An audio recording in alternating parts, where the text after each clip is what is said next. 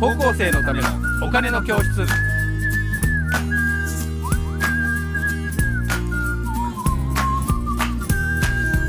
はい皆さんこんにちはこんにちは。高校生のためのお金の教室ですえっ、と平山さんの、えー、と投資経済学ということで、えー今回第3回目、えー私 MC の山下です、えーそしてメインキャスターのはい、福眼経済塾、小笹です。はいじゃあ平山さん今日もよろしくお願いしますお願いしまよろしくおす。はい願いします。じゃあ小田さん第3回目は何ですか、えー今回ですね、はいえー金利の役割とうん題してですね、あのお話をお伺いしていきます。はい。えーこれ、あの、私のこだわりのテーマでしてね、なぜかというのがですね、はいまず私の本をご紹介させてください。はい、どうぞどうぞえーこれがですね、はいえー寄りますはいカメラ金利士官という本なんですけども、うんえー平山健一さん、えー実にたくさんの著作がですね、ありまして、すごいですね。士官っていうのがすごいですね。いっぱいもこうたくさんこうあるんですけども、えーこの中の、えー、処女作が第一作がこの作品になります。うすごい、こう、すごい士官っていうのがすごいですね。そうですね歴史官。本当に紀元前からのね、あ、本当であすか？の金利の歴史を書いている平山さんのデビュー作で、なるほど。このこれがきっかけであのいろんな方と知り合うことができましたし、はあの本当に感謝しているということで、えー今はプレミアムがついていても買え買えないですか、えー探してみてください。えというぐらい素晴らしい本ですあので、えー今日はこのですね、実に、えー200ページ近い本のですね、な内容を凝縮して、さらに20年後のこの最新版にアップデートしていただいて、お話をしていただこうというのが今日の回です。はい。よし、はい20分に収めるかどうかわかりませんはい、が。はい。はい、山さんお待たせしました。い今日もお願いします。ははい。えー今日はですね、えー金利の役割というお話をしたいと思います。えー世界全体の動き、その中で、えー経済があー投資にとってはすごく大事であると。で、日本もその投資という環境の中では非常に重要な役割を占めていると。この役割を占めている中で、より、将来のために、役に立つ企業に資金を提供していきたい。しかも今は金利が低い。じゃあこの金利っていうのはなんで低いのか、今後どうなるのかみたいなお話をしてみたいと思います。えー投資にとってみると金利っていうのは一丁目一番地です。最も大切なことなんですね。えーここをわからないとお投資っていうのはなかなかできないという点で、えー金利のおそもそも金利とは何だったんだろうかということを話したいと思いますお。願いします。えーまあ、人類の歴史は信用の歴史でもありまして、えーであるがゆえに金利の歴史なんですね。信用の歴史がなんで金利の歴史かっていうとですね、もともとお金が余ってる人からない人に渡される、えーこれはまあお金の貸し借りなわけですね。はいえーその時に、えーお金の貸し借りをするときに、えーこいつにはお金を貸してはいけないな。えーこの人なら安心してお金を託せる。あるわけですね。これを称して信用というわそうけクレジットですね。ええクレジット。はい。あの、学校でもですね、えーいつも、お小遣いもなくなっちゃったんだよって言ってる人が、悪い、ちょっと100円貸してくんないっていう時と、うんバイト代で随分豊かになったんだよねって言ってる人に、今だけちょっとお金ないから100円貸してくれない。えー皆さんならどちらにお金を貸すでしょうか？えー当然、えーバイトをしっかりやってる、こう、人にお金を借りるんじゃないでしょうか。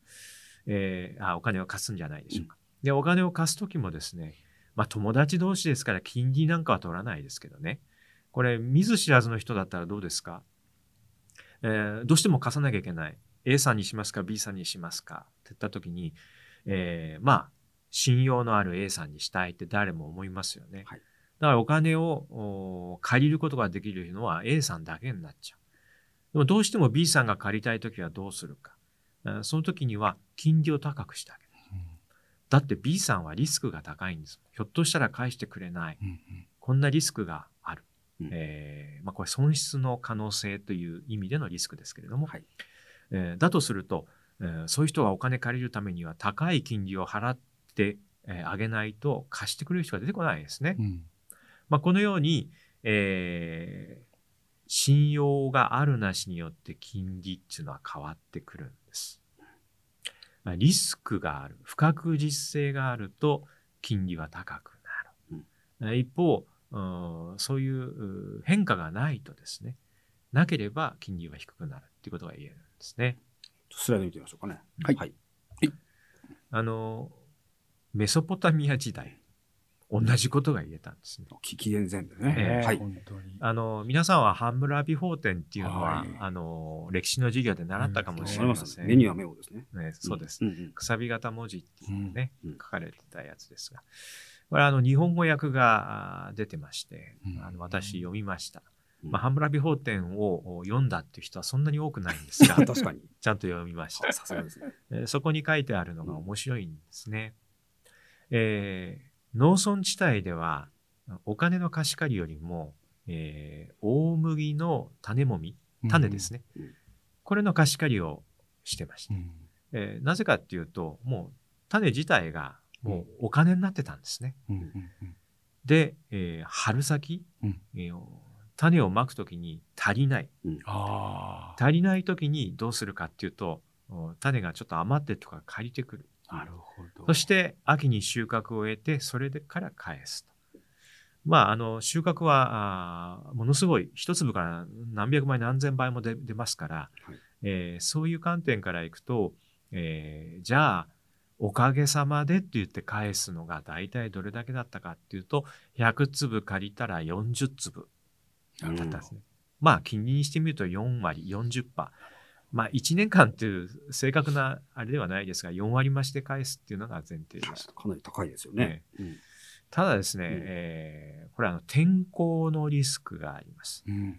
あ晴れの日ばっか続いてたら干ばつになるし、雨ばっかだと、これまた、あーうまく育ちません。うんえー適度な気候がないと、えー大麦は出てきません。うんそうすると、おダメな時にはですね、返すための、えー収穫がなくなっちゃうんですね。だからそういう天候リスクがあったんあ。そっかそっか。貸し倒れちゃうんですね。そうです。うんうんうんでまあ、そういう時はもうもう返さなくていいよってなってましたから、うんあーそうするとおリスクが高かったわけです、うん不確実性があったわけですね確。一方これあの町に行くとですね大麦の種はあんまり、えーお金の貸し借りと同じようにされないで銀の貸し借りしてた、まあ、まさにお金です、うんえー銀がその当時のお金でしたが銀貨ですね、えーこの銀貨の場合には、えー、大体2割だったんです、金利。うんなるほど。これはあの天候のリスクがないですね。あ、そっかそっか。うんうんしかも、大体この金利を課す場合は、お互いに商売やってる同士であることが多かったんですね。えー商売で、えーじゃあちょっと仕入れするからって、えーお金明日払うから、うん、物だけちょうだいって、あ分かったよ。まあ、買い掛け金ですよね。うんうんで、えー売り手サイドも、あ、じゃあ売りかけのままでいいか、売りかけ金。で、えーまあ、1日なり1週間なり、まあ、短期の時間を置いてお金を返してもらう。で、商売やってますからね。もしこれでそのお金を払わなかったらどうですか？あいつはとんでもやつだってなってですね、もうお前とは商売しないってなっちゃうわけです。で、商売しないって言われちゃうと、その人はもう生活できなくなりますから、一生懸命返すわけです。だから、えーこういったあーシーンでは、えー貸し倒れと言って、お金を貸したのに返ってこないっていうのが起こりにくいんですね。うんうんだそれだけ信用度が高いんです。うんうんえー村では大麦が天候によって不確実性が高かったら4割の金利。都会ではあんまりそんなことはないから2割うん。高いリスクには高いリターン。低いリスクには低いリターン。ハイリスク、ハイリターン。ローリスク、ローリターンってなってたんですね。で金利もこうやって決まってきたんです。ですから皆さんも、おこれからお金をどうしても借りなきゃいけないっていう時には、えー信頼度のある人にならなきゃいけない。えーあいつはいつも金貸しても返してくんないなんてなると誰も貸してくれなくなりますからね。もしくはそういう人がお金を借りようとするときには高い金利でしかお金が借りれなくなっちゃうんです。72の法則っていうのがありましてね。これ何かっていうと、金利を払っていくと、お2倍、えーになるのは、えー何パーの金利だと何年かかるかっていう、そういうお話なんですね。例えば8%の金利でいくと、えー9年すると倍になるんです。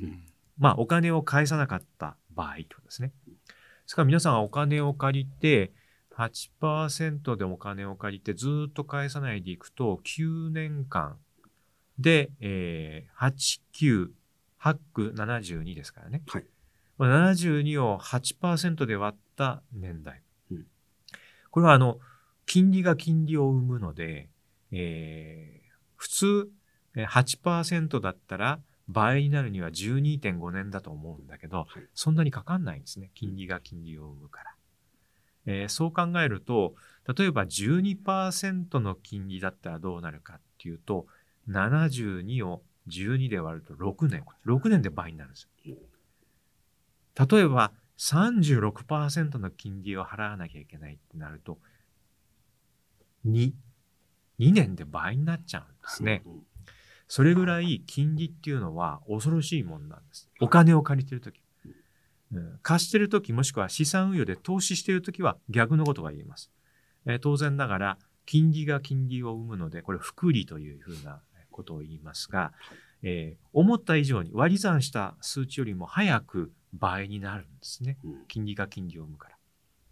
えーお金を借りるとき、貸すとき、両方考えたときに、72っていう数字だけ覚えるところ便利なんですね。うんだからどれだけの金利か。そうそう。はい今銀行預金はね、0.001%なんです。そうですよね。倍にするのどうしたらいいのかなって、72を0.001%で割ると、もう計算できないぐらいすごい すぐかかっちゃ 7, う。7万2000かな。本当に7万2000で合ってます？0.1で720、0.01で7200でしょ？だから0.001だ。まあ、7そ万2000うそういだった意味でいくと、皆さんの子供の子供の子供のもうずーっと先にならないと、お倍にできないぐらいの今、金利なんですね。うんえーでところが、もう少し預金よりか金利、えーが高いと、あー早く倍にすることができるって、こういうふうに考えてみればいいと思います。はいまあ、いずれにしても、えーこの金利の水準とおリスクというのが、あーまあ、まあコインの裏表になってますから、あーそうでこの点はしっかり把握しておいていただければと思います。まあ、中世なんかではですね、あの、王様に 結構お金貸してたんですね。すねそうすると、王様っていうのは戦争するんですよ。うん。ああ、そうか。そうか。うんそう。戦争するためにお金が必要なんですよ。うん確かに。だから商人からお金借りるんですね。あだけど、勝てばいいんですけどね。負けるとお金返ってこないんですよ。あ、そうですよね。だから、えー商売をしている商人たちは、王様にお金を貸すときは、命がけというか、それだけ金利が高かったんですね。確かそれから、あー王様戦争負けなくてもですね、お金借りたやつは返さない。さもなくばお前首取っちゃうぞ、みたいに言われちゃう脅迫。それから、それは親父が借金したんであって、その跡取りの王子様が王様になった時に、えー親父の借金俺返さねえよ。こうなっちゃう。うんな具合に、王様への貸し出しってリスクが高かったんですね。はい。だから中世は、商売をやってるお互い様同士だと金利はそんな高くなかったんだけど、王様には高かったんですね。ある商売をやっていた商人は、こんな家訓を残してます。絶対に王様には金を貸すはい。な。ところが、時代がさかあー下っていって、その子孫がですね、お金貸しちゃうんですね。うんあで、これで、えーお金が返ってこなくなってあ。う、んその家は潰れてしまった。へこういう事例があります。え。ーそう考えていくと、この信用っていうのはすごく大事ですね。うん今、国だから信用があるかどうかっていうと、必ずしもそうじゃないうんですね。えー信用のある国、ない国。昔は王様の信用だったんですけど、今はある意味、国会や、あーその中心である大統領ないし、えー総理大臣みたいな、うん首相ですね。こういう人たちがちゃんと経済を運営しているかどうかうんに関わってきます。うんはい。えー皆さんがこれから国にお金を貸す。これはあるんですよ。国債っていうのを投資することなんですけどね。うんどこういう時もその王様の状態、えーを見なきゃいけない。うんあ、そうかと、えーうちの国はどうだろうなんて考えた時は、皆さん自分自身を考える必要があるんですね。どうしてか。民主主義の国家においては皆さん自身が王様なんです。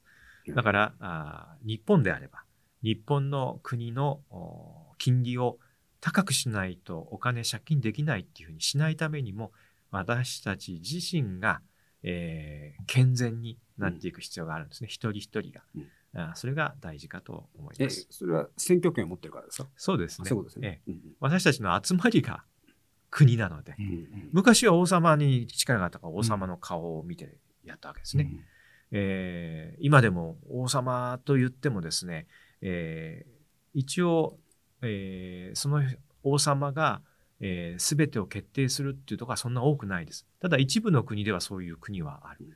そういうところは特に、えー、中心者がどういうふうなあ行動を取るかっていうのが信用に影響を与えることになるかと思いますね。はいえー、まずはそのハイリスク、ハイリターン、ローリスク、ローリターン、えー、金利はどういうふうに決定されているのかという点をまずは把握しておいていただきたいと思います。ありがとうございます。えー、金利の役割を共有しておりますけれども、次は金利の役割